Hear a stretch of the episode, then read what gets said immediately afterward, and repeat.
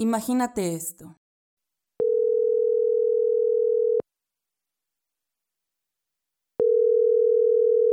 Sí, bueno. Hola, Ma. Soy Rodrigo. ¿Cómo estás? Hola, mijo. Qué gusto volverte a escuchar. Sí, Ma, te estoy hablando desde hace unas semanas, pero pues nunca te encontraba. Ya sabes, mijo. Luego tengo que dar algunas vueltas, pero sí he escuchado tus mensajes. ¿Cómo te ha ido en tu trabajo? Pues muy bien, Ma. Ya pasé mis primeros tres meses de prueba y ya me ofrecieron un trabajo estable. Qué bueno, mijito. ¿Te gusta? Sí, la verdad sí me gusta mucho. Sobre todo porque pues no pensé que fuera a tener otra oportunidad. Gracias por todo, ma. Sé que te he defraudado. Me ha tocado hasta lo que no, pero voy saliendo. Esto es solo el primer paso y también, así como yo, entusiasmo porque ahora hago lo que me gusta y también más gente que estuvo conmigo ha encontrado otra oportunidad. Ah, sí, ¿cómo? Sí, porque así como el señor Liscano iba al bote a capacitarnos en programación, pues yo me ofrecí a hacerlo, ma. Ojalá pueda llegarle a muchos y que de ahí cuando salgan, pues también agarren chamba, ¿no? Qué bueno, mijito. Me gustaría seguir platicando, pero justo me agarras de salida. No te apures, ma. Me dio gusto escucharte. Ahí a la otra hablamos con más tiempo. Sí.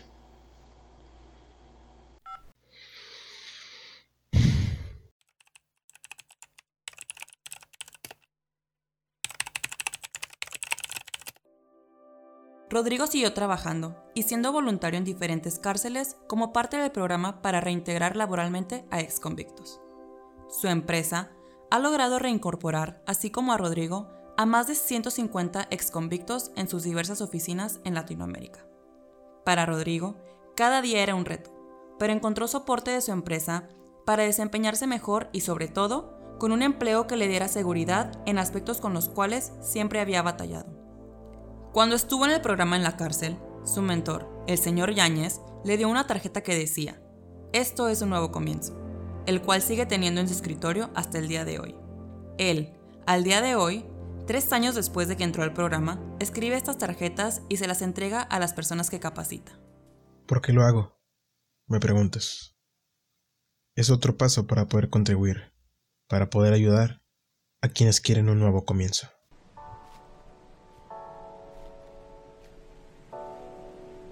¿Te imaginarías crear una red de impacto con tu empresa que beneficie no solo a unos pocos, sino a cientos, miles o, por qué no, millones de personas? Esto ya es una realidad hoy en día. Historias como las de Rodrigo, en las que el impacto crece, es lo que deberíamos crear. Empresas que impacten al mayor número de personas. Para ello, se necesitarán personas capaces de pensar sistémicamente dispuestas a colaborar en sinergia y que logren entender que la inversión de impacto involucra a muchos actores. Porque en el futuro y en el presente, la inversión de impacto busca resolver problemáticas de manera holística e involucrando a todos los actores. Bienvenido, bienvenida. Esto es El futuro de la inversión de impacto, parte 2. Las reglas sobre el trabajo se están borrando más y más rápido. Descubre aquí, en Maestros del Futuro, cómo puedes prepararte tú para ello.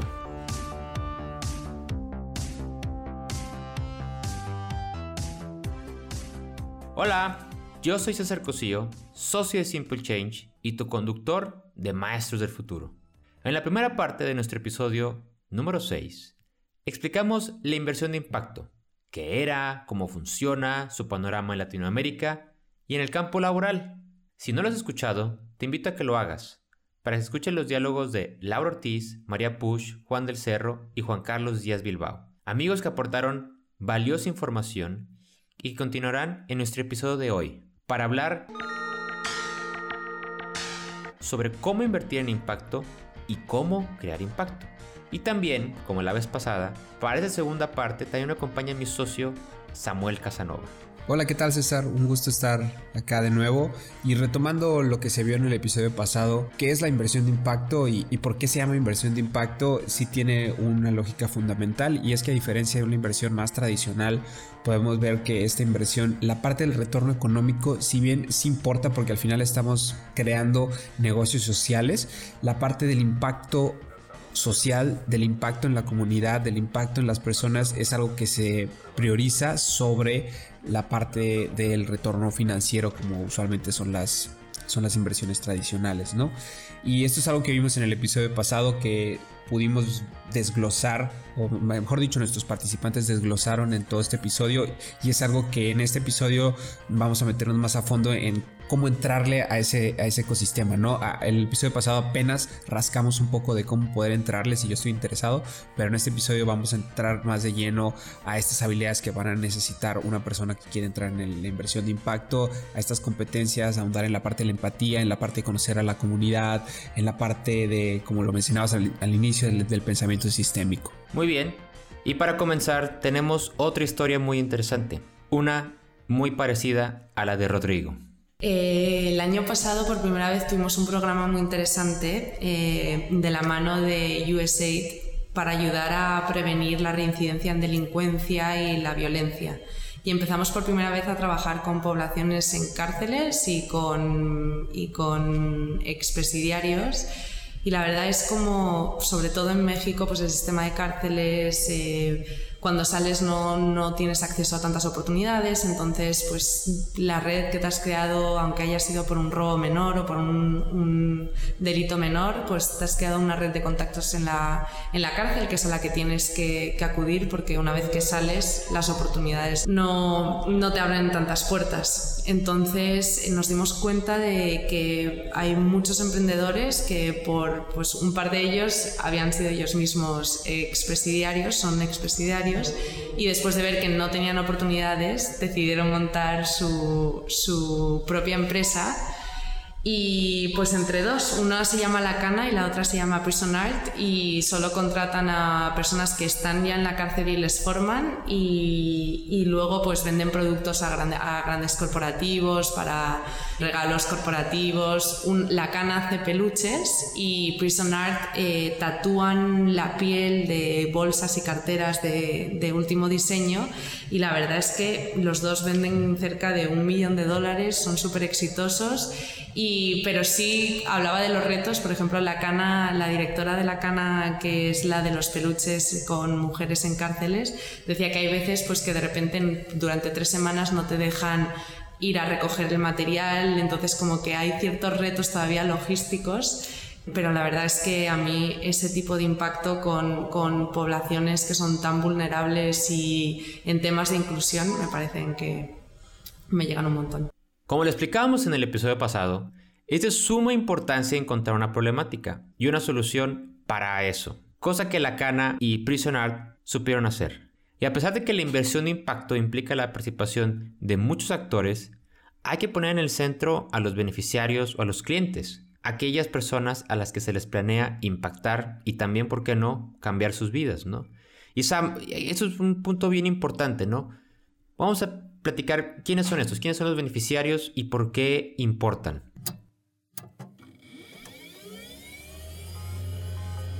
Los beneficiarios o los clientes o las personas a las que están impactando tienen un papel fundamental en la creación de, un emprendimiento con impacto, un emprendimiento social.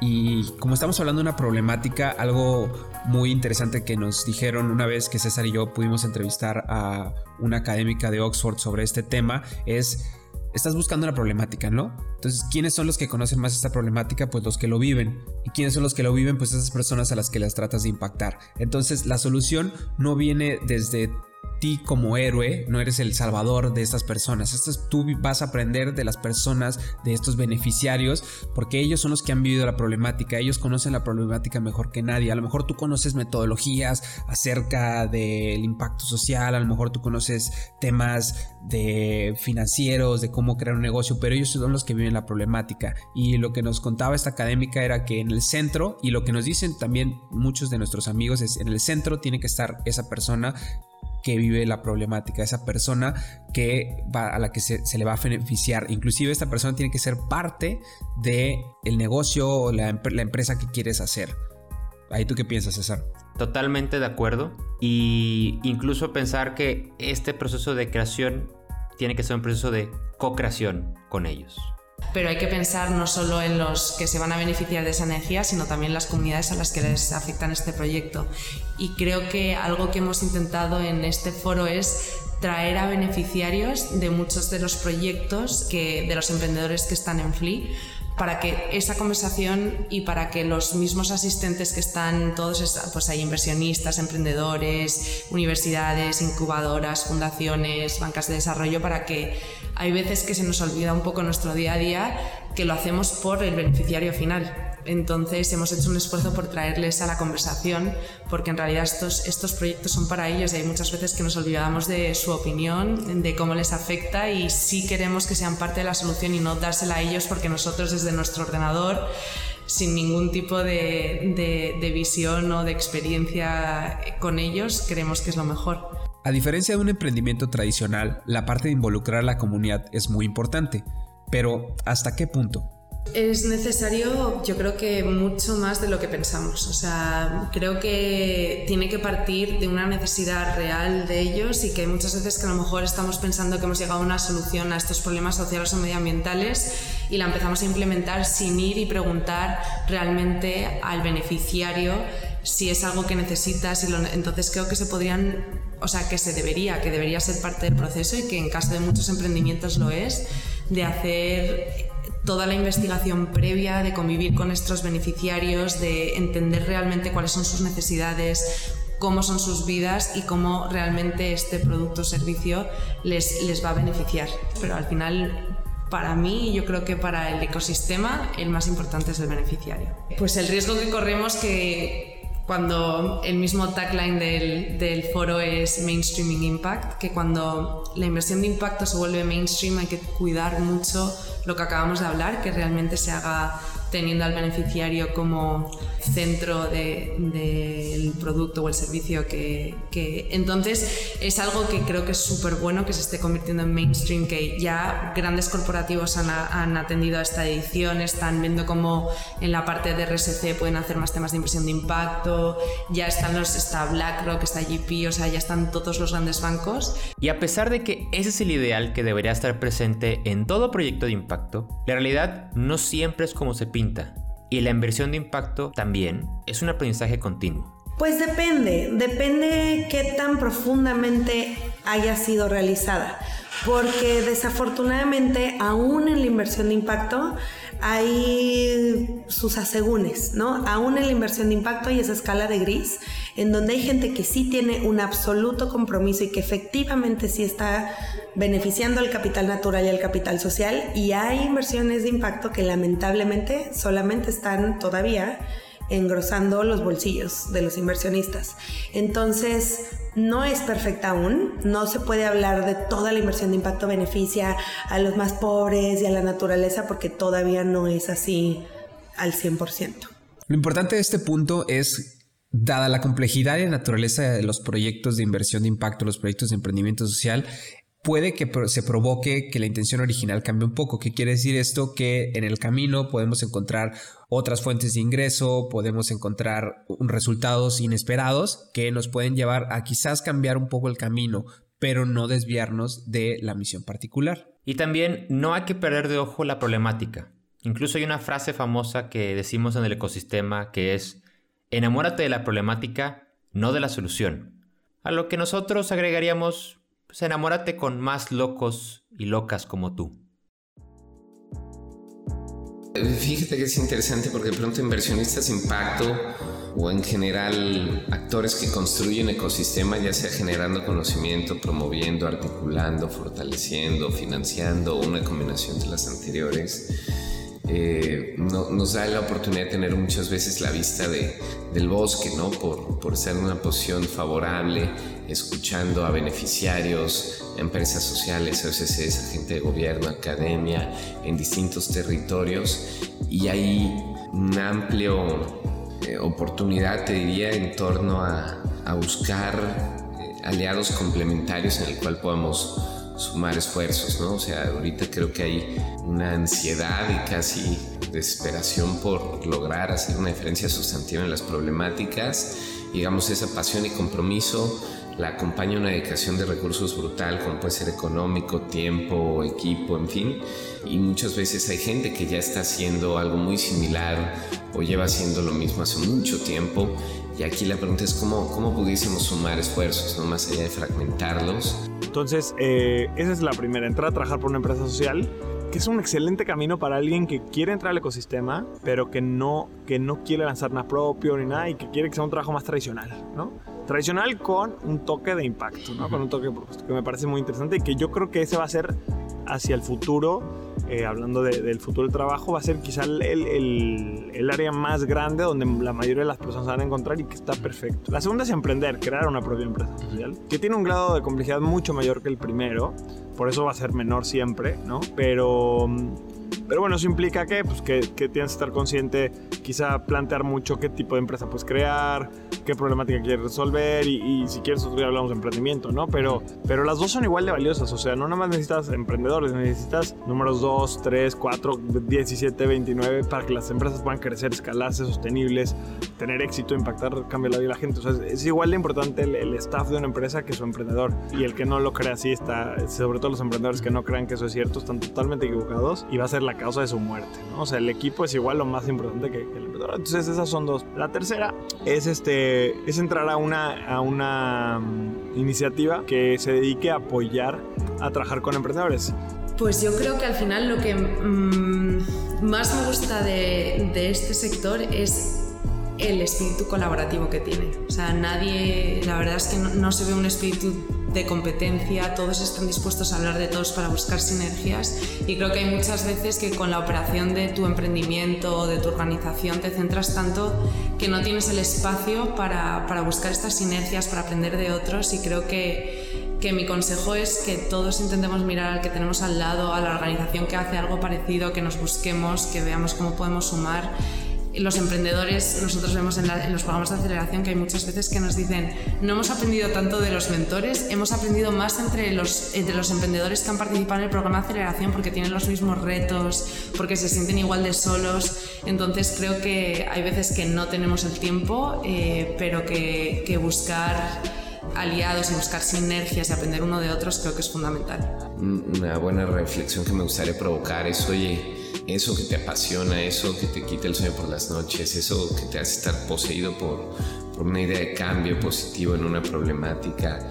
¿Quién más lo hace y, qué fortalezas complementarias cómo puedes concretar alianzas y sinergias en torno a esa problemática, más allá de, abordarlo de manera aislada o, o, fragmentada, ¿no? Entonces, el tiempo que le inviertas, que pronto puede ser muy se puede sentir como tiempo perdido o malgastado, eh, más adelante se va a recuperar, ¿no? Entonces, el, el poder de, las alianzas, al que, que, estén en sintonía con, con tu propósito, que eh, conecten con una agenda común y una visión compartida de cambio.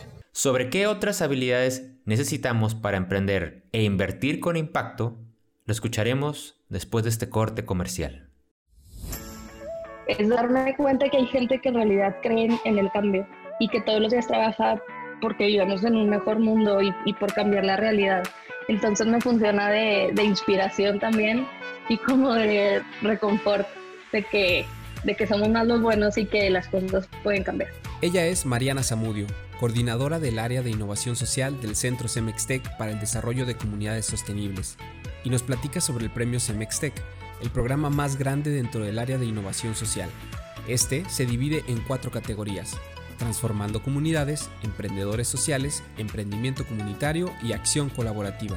El premio Semextec es una convocatoria que lanzamos anualmente en donde buscamos impulsar y reconocer proyectos de alto impacto social en materia de desarrollo sostenible, innovación y emprendimiento. El premio nace en 2011 entonces, este año 2020 cumplimos 10 años del premio Semestec y pues ha sido una iniciativa que poco a poco ha ido y creciendo y aumentando su impacto. Empezó como una convocatoria muy pequeña, solamente para estudiantes del TEC de Monterrey, y pues año con año ha ido iterando y ha ido creciendo y pues en la actualidad ya tenemos cuatro categorías para diferentes perfiles de emprendedores y pues con un alcance global. Recibimos proyectos de cualquier parte del mundo.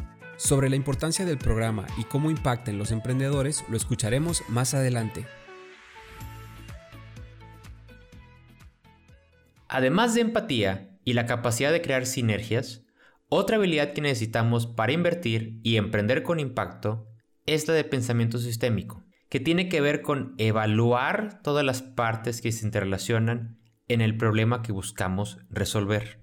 Al final las problemáticas que busca resolver el emprendimiento social son multisectoriales porque pueden estar presentes los beneficiarios, las familias, su comunidad, el gobierno, otras empresas y más. El punto es trabajar en poder generar una solución holística que abarque todo.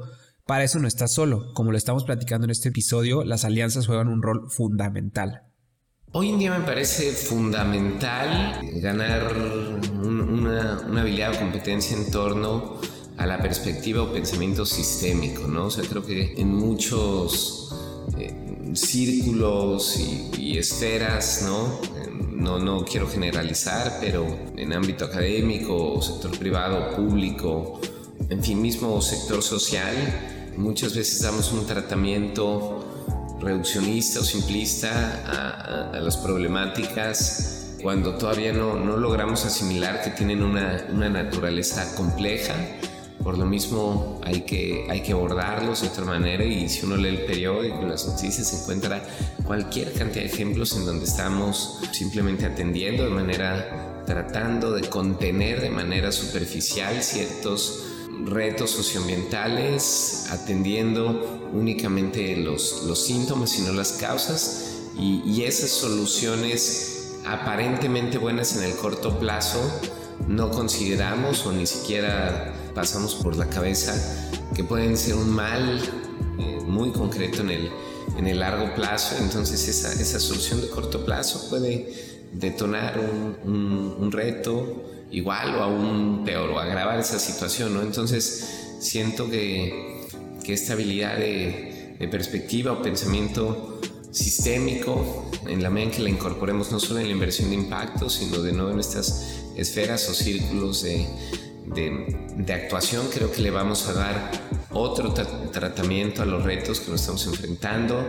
Eh, vamos a poner otra perspectiva, otra paciencia, le vamos a dar otro, otro abordaje distinto, ¿no? Y no tan eh, reaccionario y reduccionista de pronto. Destacaría esa principal habilidad, creo que eh, de nuevo flexibilidad cognitiva tiene que, entrar en juego también, la capa, el liderazgo adaptativo, empatía, en fin, otras habilidades que, nos permiten mantenernos conectados a las realidades, a los beneficiarios, al contexto en donde se desenvuelven esos beneficiarios y los retos que acompañan y que nos van a llevar al menos a, contribuir de una mayor medida a los, a los retos, ¿no? Que hoy vemos que, o me da la impresión que muchas ves no se mueve la aguja, ¿no? Entonces... Pues una visión holística. Al final lo que estamos hablando ahora mucho este año es del cambio sistémico y creo que hay muchas veces que a lo mejor te enfocas en el producto o en tu servicio o en tu modelo de negocio no tienes esa visión holística como dices y ahora que hablamos mucho de cambio sistémico que significa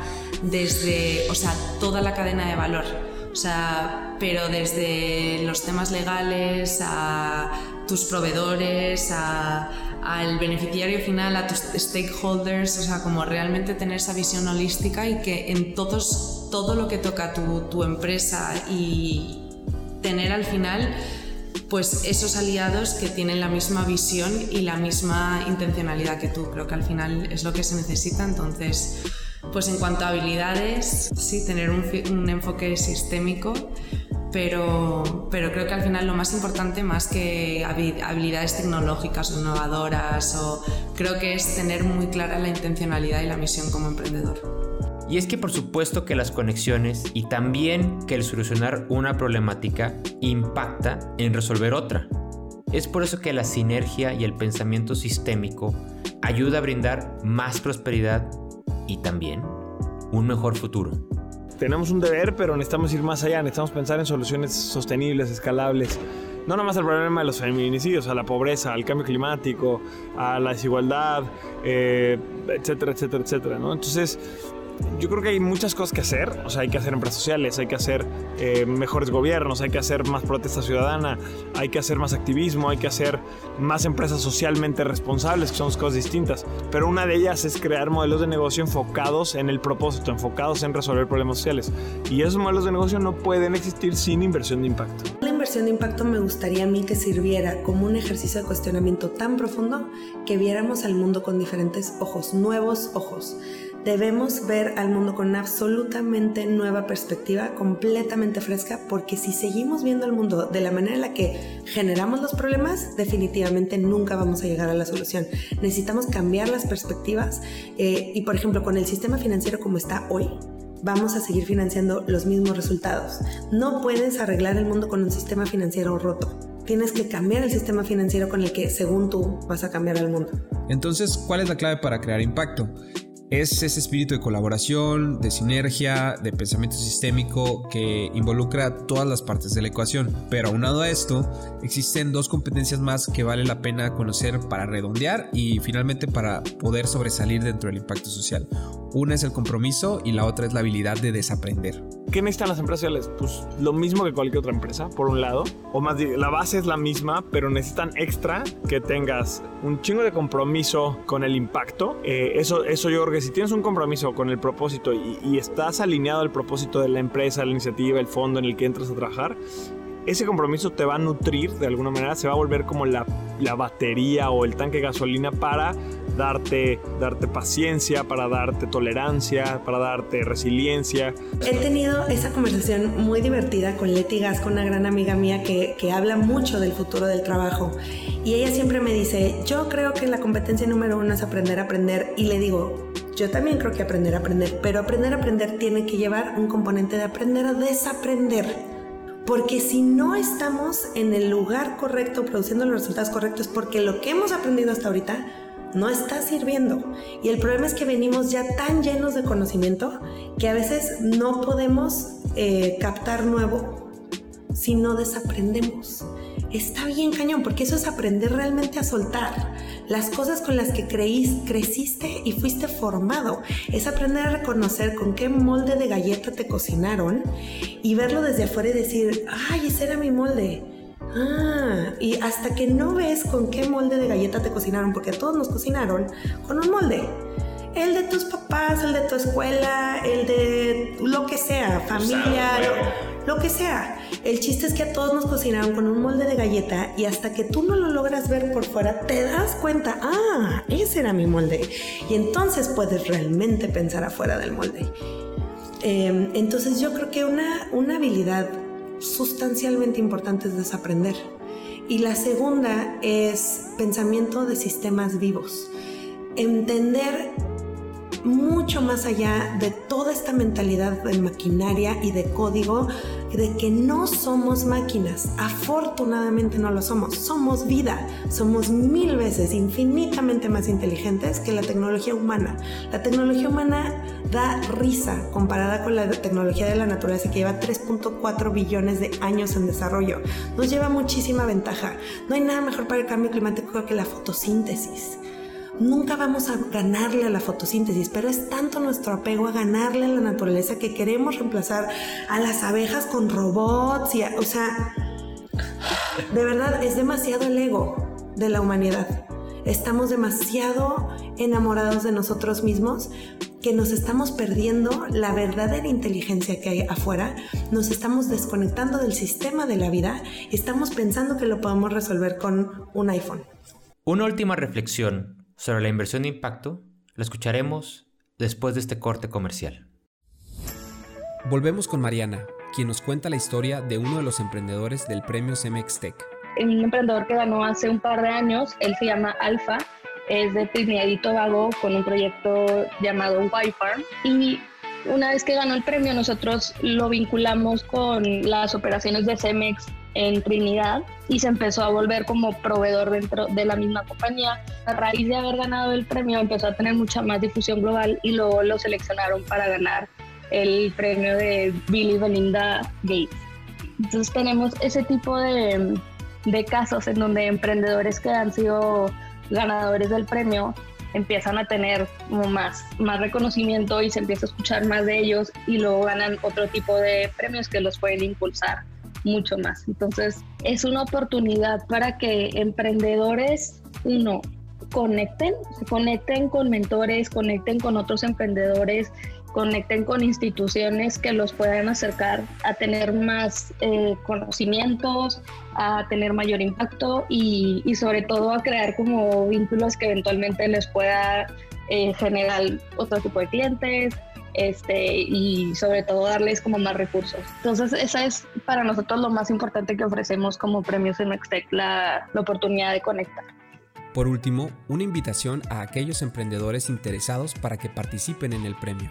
Ahorita estamos justo en época de convocatoria abierta, entonces estamos recibiendo, recibiendo proyectos, eh, recalco, de cualquier parte del mundo hasta el 31 de mayo. Tenemos dos meses más para recibir proyectos, todo el proceso es en línea. Si buscan en Google Premios MXTech, les va a salir la página web Em, pueden aplicar en español o en inglés. Y pues, la Experience Week es en, a finales de septiembre, principios de octubre, aquí en Monterrey. Desde el premio cubrimos todos los viáticos de los ganadores. Entonces, pues por eso no hay, no hay limitante. Y también tienen la oportunidad de ganar Capital Semilla, que ahorita es, es un tema pues muy relevante. Eh, la oportunidad de poder ganar Capital Semilla. Para tener más información sobre las bases, las categorías o cualquier duda sobre el premio Semextech, Pueden contactarlos en sus cuentas oficiales de Facebook o Instagram como Premio Semextech o al correo premiosemextech.cdcs.com.mx. Ahora sí, volvemos al show. Ahora bien, ¿cuáles son los grandes puntos que podemos llevarnos de estos dos episodios? Ahí les van. Hay que valorar los tres aspectos dentro de una inversión. La parte económica, la parte social y la parte ambiental bajo la misma condición, bajo el mismo tamaño. Hay que pensar en ser más largoplacistas en los retornos. Hay que tener empatía con los beneficiarios e incluso pensar en co-crear con ellos las soluciones. Hay que pensar de manera sistémica y holística. Hay que trabajar generando sinergias y alianzas. Y por último, tenemos que tener este pensamiento y tenemos que creer que podemos impactar de forma positiva en el mundo. Y reconocemos que generar y ser exitoso en este tipo de proyectos no es tarea sencilla. Lo hemos vivido, lo hemos visto. Y por eso admiramos muchísimo a quienes están trabajando por cambiar el mundo. Y hay que algo, algo muy importante que recordar es que ante la situación que vivimos en todos los aspectos, se van a acrecentar las problemáticas que ya existen. Y hoy debemos tener muchísimo mayor énfasis en invertir con impacto y acercar el desarrollo y la prosperidad a las personas que quizás no pueden aspirar a las nuevas oportunidades ni a las oportunidades que ya existen. A través de este episodio algo que quisimos hacer es retomar algunos consejos, experiencias, historias que te acerquen a ti y que nos acerquen a saber cómo hacerlo, cómo emprender con impacto, cómo invertir en impacto. Ahora nos toca a nosotros, ya sea invirtiendo o emprendiendo, hacerlo. Y téngalo por seguro que con ello estaríamos creando un mejor futuro. Yo soy César Cosío. Y yo Samuel Casanova. Gracias por escucharnos. Maestros del Futuro es una producción de Simple Change, una empresa creativa dedicada a crear innovaciones, estrategias y experiencias educativas que impacten en el futuro y el desarrollo. Suscríbete a este podcast en Apple Podcasts, Spotify, Google Podcasts o en nuestra página de internet www.maestrosdelfuturo.com. Síguenos en nuestras redes sociales. Nos puedes encontrar en Facebook, Instagram, LinkedIn y Twitter como Simple Change MX, donde publicamos más sobre el futuro del trabajo y las innovaciones que impactan y lo están moldeando. El productor de este episodio es César Cusillo y Samuel Casanova. La edición y masterización del episodio corrió a cargo de Luis Rodríguez. Agradecemos a María Push, Juan Carlos Díaz Bilbao, Juan del Cerro y Laura Ortiz por habernos compartido sus conocimientos y acercarnos más a entender el futuro del trabajo. Dejaremos sus datos de contacto y de sus empresas en la descripción del episodio. Agradecemos a Karina Radillas y a Maribel López por prestarnos sus voces en el ejercicio de imaginación. Si estás motivado y motivada a impactar en tu futuro, ya sea con innovaciones o educación para el futuro, escríbenos a hola@simplechange.com.mx o visita nuestra página www.simplechange.info. Por último, Recuerda que las ideas simples pueden producir grandes cambios. Esperemos que este episodio sea un detonador de ellos.